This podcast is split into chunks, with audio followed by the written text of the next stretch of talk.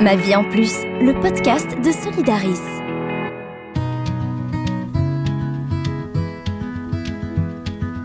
On se souvient toutes de nos premières règles. Moi, c'était en classe de sport, j'ai totalement flippé. Un peu de sang, quelques petites crampes et surtout l'obsession de la fuite sur le pantalon. Pour d'autres, le son de cloche est bien différent. Douleur terrassante à en tomber à la renverse. Est-ce normal d'avoir mal pendant ces règles? Non, non, non, non et non. Quand de vieilles croyances viennent fausser les diagnostics médicaux. Elodie a 22 ans, elle adore l'équitation, les voyages et les sorties entre amis. Tout ce qu'il y a de plus normal.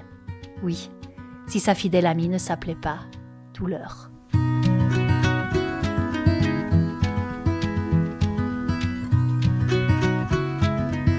Alors, euh, je suis désolée, c'est un peu intimidant. Pour commencer depuis le départ, j'ai été réglée à 10 ans et demi.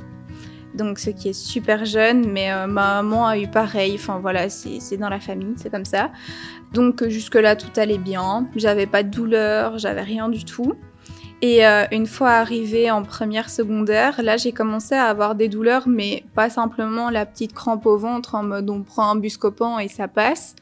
Euh, C'était vraiment des douleurs qui m'empêchaient ben, d'aller à l'école tout court.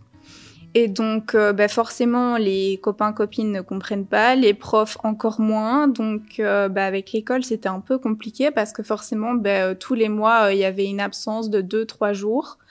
Et du coup, euh, ma maman me disait gentiment, ben, écoute, on va peut-être euh, faire ton premier rendez-vous euh, vraiment gynéco et on va voir. Donc j'ai fait 5, 6, 7 spécialistes différents. Donc niveau intime, c'est pas super facile non plus parce que, enfin vulgairement parlant, écarter les jambes devant n'importe qui, ben, surtout à chaque fois une personne différente, c'est pas très cool. Et euh, bah, tous ces spécialistes m'ont dit que bah, voilà, j'avais peut-être une tolérance à la douleur un peu plus faible que la normale, qu'il n'y avait pas de quoi s'inquiéter, que j'étais limite folle. On m'a envoyé voir un psy aussi. Alors quand j'expliquais que, parce qu'au fur et à mesure des années, ben, mes douleurs ont fait en sorte que ben, je vomissais de douleur, je m'évanouissais de douleur, ce qui est arrivé une fois même pendant un cours, où je me suis littéralement évanouie en plein milieu de la classe. Tout ça euh, fait que ben, même avec ces critères-là, le fait que j'explique que la douleur, c'est pas simplement une petite crampe, c'est j'avais vraiment l'impression qu'on m'enfonçait un poignard dans le ventre eh ben euh, non, j'étais folle, il fallait voir un psy, euh, peut-être prendre à la limite un dafalgan et un ibuprofène, quoi. Qui fait que ben, pendant des années, je suis restée comme ça, à me dire, bon, en fait, je suis peut-être pas normale, enfin, voilà. Et puis à force, on commence limite à croire au fait qu'on supporte pas la douleur. Enfin, c'est un truc de dingue. C'est difficile de dire à un prof, euh, écoutez, je suis réglée, j'ai mal au ventre, je dois rentrer chez moi. Bon, à la limite, pendant le cours de sport, ça peut encore passer à certains moments pour certains trucs, mais euh, je veux dire, un, bête cours d'histoire, par exemple, on va pas dire au prof, désolé, je suis réglée, je dois rentrer chez moi parce que je suis pas bien, parce qu'à force, ben voilà, enfin. Et puis même mes copines ne comprenaient pas. Elles, oui, elles avaient un petit peu mal au ventre, ben un petit buscopan, et puis voilà, l'affaire était réglée, elles étaient tranquilles pour la journée. Moi, pas du tout. Ou bêtement, à l'école, ben il faut savoir que l'endométriose fait souvent qu'on a des règles très douloureuses, mais aussi très abondantes et donc du coup, ben, euh, une personne lambda qui va garder une serviette hygiénique 4 heures, ben moi en une heure elle était euh, remplie de chez remplie et du coup ben oui forcément on a les rigolades des copains parce que oui on tâche le pantalon, oui euh, faut savoir qu'à certains moments j'avais vraiment une mare de sang quoi et c'est pas euh, simplement imagé. Enfin voilà mon compagnon m'a déjà vu traîner par terre avec une mare de sang par terre et donc c'était un peu compliqué au niveau de l'école. Bon c'est pas pour me lancer des fleurs, mais j'ai toujours été bonne élève. Donc certains profs, ben, en voyant ben, du coup mes codes, ben voilà, ils disaient euh, si elle est pas là, c'est qu'il y a une raison. Mais j'osais pas aborder le sujet, quoi. Vraiment pas.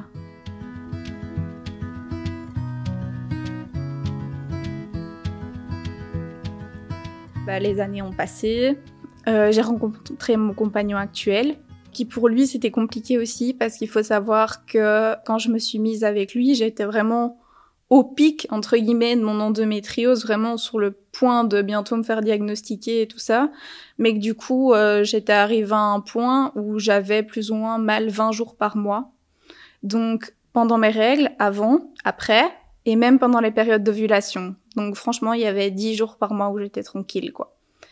Du coup, bah, c'était très difficile parce que du coup, on s'est mis ensemble, mais euh, je répète beaucoup du coup. mais euh, on s'est mis ensemble, mais lui il comprenait pas vraiment non plus. Il connaissait absolument pas euh, bah, la maladie qui allait m'être diagnostiquée et tout ça. Et même pendant nos rapports sexuels, enfin, j'arrivais plus en fait, j'avais trop mal, donc c'était juste plus possible. Donc pour une vie de couple, c'est important également. Donc il m'a dit oui, mais euh, va voir un autre euh, gynéco. J'en ai encore vu un ou deux, pareil. Un petit dafalgan, un ibuprofène qu'on nous donne et puis voilà. Et puis à la limite peut-être changer de pilule, hein. ça peut servir, mais en fait ça n'a servi strictement à rien. Et euh, un jour, je suis sur Facebook et je tombe bah, justement sur une ASBL qui s'appelle Toi mon endo avec euh, bah, du coup euh, Laura, donc euh, celle qui a créé la SBL et qui explique vraiment tous les symptômes qu'elle a, son diagnostic, elle fait les vlogs de ses opérations, etc. Et en fait, je me reconnais totalement dans ce qu'elle décrit, mais vraiment, enfin tous les symptômes et tout ça.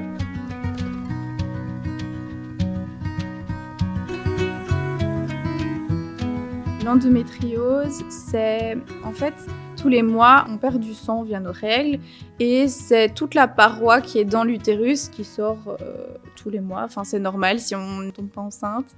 Ben voilà, tous les mois, on a nos règles.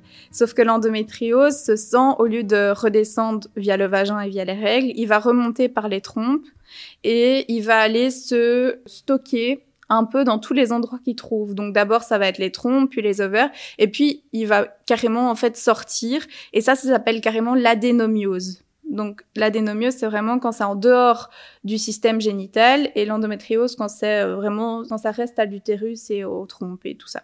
Donc euh, ça va faire ça et ce qui fait qu'on a mal, c'est que euh, tous les mois, ben, le système hormonal fait qu'on est réglé et en fait ces adhérences qui vont se mettre à plusieurs endroits font que quand on est réglé, elles aussi vont se mettre entre guillemets à saigner et vont provoquer ben, toute de l'inflammation et vont venir commencer à s'agglutiner entre guillemets contre nos organes et ça peut même créer des dysfonctionnements au niveau des organes. Donc euh, voilà, par exemple, moi j'en avais beaucoup au niveau des ovaires et des trompes et j'avais une trompe qui était en train de se tordre, tout simplement à cause des adhérences qu'il y avait euh, à cet endroit-là. Premièrement, bah, pour celles qui se posent des questions, qui savent pas trop, bah, il y a plein de symptômes. Alors premièrement, et ça c'est un des, je pense, les plus importants et qu'il faut vraiment bannir ça, avoir mal pendant sa règles, c'est pas normal. Donc euh, ça c'est la première euh, des choses. Après, l'endométriose bah, peut créer bah, des douleurs lors des rapports sexuels qui peuvent devenir carrément impossibles. On peut avoir des douleurs bah, du coup en allant à selle, on peut avoir des douleurs au moment d'uriner, on peut avoir des douleurs lombaires, on peut des douleurs dans le bas-ventre. Certaines euh, filles ont des douleurs qui irradient euh, dans l'arrière des cuisses, style euh, sciatique. Il faut savoir que l'endométriose peut monter jusqu'aux poumons, etc. Donc c'est vraiment une maladie qui peut envahir entre guillemets à peu près tout le corps. Enfin, c'est euh, grosso modo, euh, en vulgarisant vraiment, c'est une maladie qui peut toucher plein d'organes et plein de douleurs différentes. Alors, ce que je peux conseiller par contre, c'est d'aller vraiment, euh, toi mon endo, tous les hum, symptômes sont vraiment repris, expliqués. Il peut y avoir plusieurs douleurs différentes, donc vraiment tout est super bien expliqué. Et moi, c'est ce qui m'a aidé. Et on voit à quel point ça peut toucher ben, vraiment différentes zones. Parce que suivant où l'endométriose se place, ça va causer certaines douleurs qu'à d'autres euh, ça n'ira pas. Donc par exemple, euh, l'endométriose si elle se place euh, plus sur les nerfs, ben on peut avoir plus des douleurs sciatiques. Si elle se place ben, sur les intestins ou quoi ou dans une partie, ça je me souviendrai toujours, c'est un mot qui est sorti. J'avais de l'endométriose dans le cul-de-sac de Douglas. Alors je ne savais pas du tout ce que c'était et en fait, c'est une partie qui est entre le vagin et la nuit qui fait que j'avais toutes ces douleurs digestives, etc. et et sur euh, les ligaments utérosacrés, j'ai eu les ligaments utérosacrés de sectionner aussi. Donc euh, voilà, c'est plein de. Mais vraiment, il faut vraiment bien se mettre en tête que c'est pas normal d'avoir mal et que il faut euh, absolument aller voir un spécialiste. vraiment, il faut prendre le temps de bien se renseigner. Et c'est là-dessus que le site Toi Mon Endo est très complet, qui renseigne sur les spécialistes reconnus en Belgique, qui se forment continuellement et qui sont vraiment au top niveau sur l'endométriose, quoi. Quitte à avoir une bonne nouvelle et que ce soit pas ça, mais euh, voilà, il vaut toujours mieux prévenir que guérir.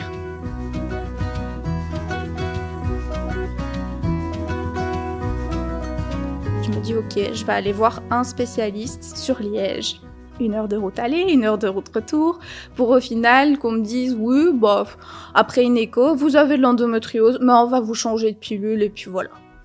Ok. Donc on sort de là un peu en mode euh, il y a un souci là, enfin euh, voilà, euh, ok tu me changes de pilule. Bon j'ai testé hein, cette fameuse pilule, il faut savoir que là je suis à ma 8 ou 9e pilule différente. Et en fait ça m'a soulagé un mois ou deux le temps que je pense mon corps s'adapte aux nouvelles hormones et tout ça. Et puis rebelote, mais c'était limite dix fois pire en fait. Du coup, j'ai à mon compagnon, parce que le rendez-vous c'est bien sûr expédié en 20 minutes. Je lui dis, j'ai vraiment l'impression de pas être écoutée, de, enfin, ouais, vraiment un sentiment d'être incomprise. Et euh, je retourne sur le site de Toi Mon Endo, je parle un petit peu avec celle qui a créé la SBL et euh, s'ensuit qu'elle me dit, bah voilà, moi je suis suivie par euh, tel euh, spécialiste, essaye-le. Il était sur Mons, donc encore plus près, tout bénef, quoi. donc je me dis, ok, je vais chez lui. Et euh, c'est spécialiste vraiment à qui je, je, dois tout. Je me rends bah, du coup à son cabinet, il m'ausculte. Il me fait bah, du coup l'échographie euh, interne, enfin je sais pas comment expliquer, mais voilà. Et euh, là, il me dit, euh, écoute, Elodie, euh, je comprends tes douleurs, t'en as dans ce que je vois partout. J'étais là, ok, c'est-à-dire, parce que moi, je n'y connais strictement rien. Enfin, je tombe un peu. je savais que j'avais de l'endométriose, mais pour l'autre, c'était une endométriose légère, en mode t'as deux petits points et basta, quoi. Et là, il me dit, bah voilà, t'en as dans l'utérus, dans les trompes, sur les ovaires, de ce que je vois. Et encore, il dit, je vois que l'appareil génital, je vois pas en plus ce qu'il y a autour. Bon, il me prescrit une IRM, chose que j'avais déjà fait trois IRM avant. On m'a dit, il y a rien du tout. Oui, c'est cela. Cette IRM-là, encore, de nouveau, on me dit qu'il y a rien, mais il faut savoir que les personnes qui lisent les images ne sont pas formées à l'endométriose et la détectent pas automatiquement non plus. Donc, euh, c'est vraiment un... Comment je vais expliquer? Le, milieu médical n'est vraiment pas informé et, et enfin, il y a une errance médicale de dingue. Et euh, bah, suite à l'IRM, il me dit ok, euh, il y en a pas beaucoup, mais euh, tes symptômes fait que ça me laisse penser quand même que ton système digestif est touché, parce qu'il faut savoir que du coup à ce moment-là j'avais 19 ans, donc quelques années sont passées et là je commençais à avoir mal en urinant, mal en allant à selle, enfin vraiment ça touchait ma vie de tous les jours, tout le temps quoi. Et donc euh, il me dit ok, ben moi je propose qu'on t'opère. Ah, moi qui ne me suis jamais fait opérer à part les dents de sagesse. Euh, bon, c'est, on parle d'une opération assez lourde, donc au départ je lui dis bon, euh, est-ce que vous avez pas autre chose en attendant deux Enfin, il fallait vraiment que euh, je digère entre guillemets la nouvelle, que je digère la chose. Et il me dit bah écoute, on peut essayer de nouveau de changer de pilule. Je peux te prescrire des antidouleurs beaucoup plus puissants, ce que j'ai fait. Alors j'ai changé de pilule, ça a de nouveau fonctionné deux trois mois et puis basta. Les antidouleurs, il faut savoir que je suis arrivée euh, jusqu'à prendre du tramadol. Le tramadol est une, euh, enfin, un dérivé de morphine. Donc euh, c'est vraiment un truc très très puissant et qui est souvent prescrit en dernier recours. C'est pas quelque chose qu'on donne pour un mal de tête, quoi. Mais du tramadol tous les jours, on a les mains qui vont comme ça parce que on devient dépendant forcément. Donc ça n'allait pas non plus parce que j'ai commencé à travailler, j'ai commencé à travailler en crèche, donc forcément bah, avec des bébés de trois mois, euh, prendre du tramadol, j'avais pas envie de les laisser tomber euh, si je faisais une chute de tension ou quoi. Et donc euh, là j'ai dit à mon compagnon c'est plus possible. J'arrivais à un moment de ma vie où ça m'empêchait d'aller travailler, j'avais des soucis avec mon employeur, c'était compliqué. Et donc je lui dis bah écoute, on va, je vais, on retourne, on va prendre un rendez-vous en urgence justement en période de crise. Donc euh, là, le médecin a vraiment vu dans quel état j'étais, euh, vraiment limite cadavre, quoi. Et euh, je lui dis, écoute, il, faut m'opérer, là, je peux plus. Et donc, on programme l'opération deux mois après. À l'opération, ben voilà, il, m'endorme, enfin tout ce qu'il y a de plus basique entre guillemets. Et pendant l'opération, déjà, je fais un arrêt cardio-respiratoire. Alors pourquoi j'en sais rien, mais j'en fais un. Donc je sais pas si c'est le choc, si c'est mon corps qui est juste épuisé et qui n'en peut plus, ou enfin voilà, je sais pas. Bref, il me réanime en une ou deux minutes, donc j'ai aucune séquelle.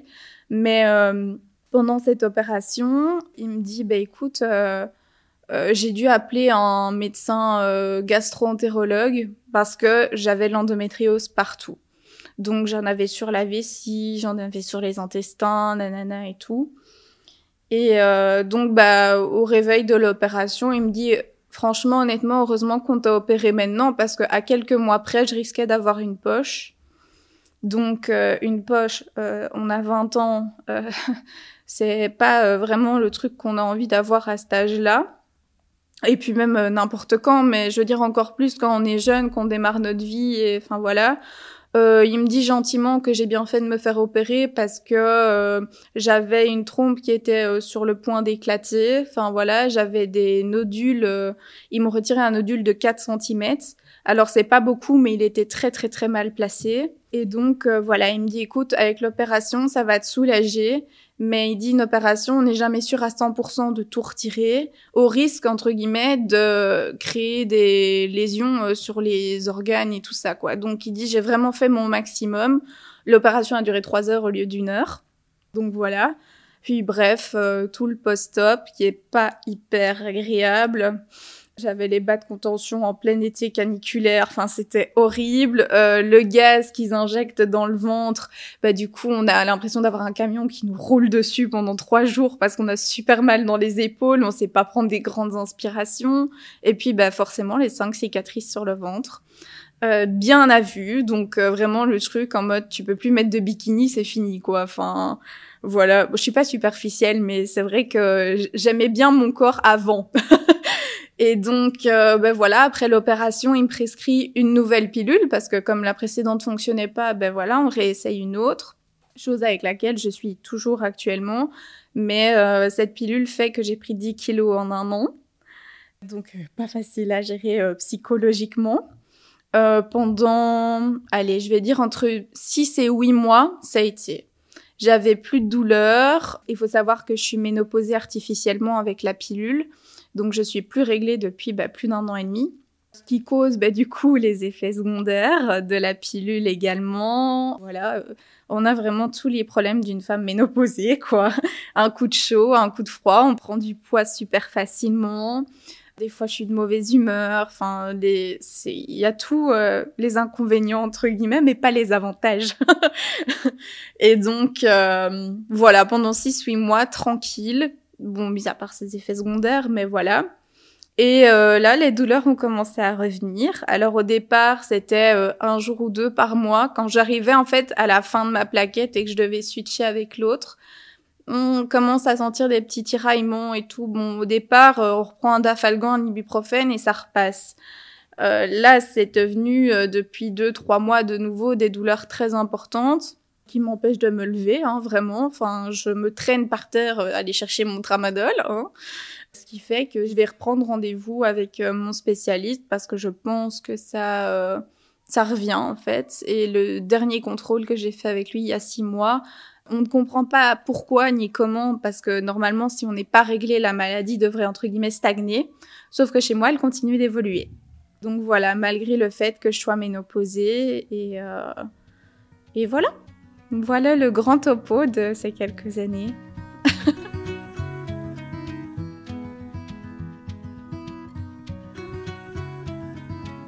j'ai pas du tout envie de retomber dans du tramadol à chaque fois. Dans bon, des fois j'ai pas le choix, hein, qu'on soit clair. Vraiment, il y a certains moments où j'ai vraiment pas le choix d'en prendre.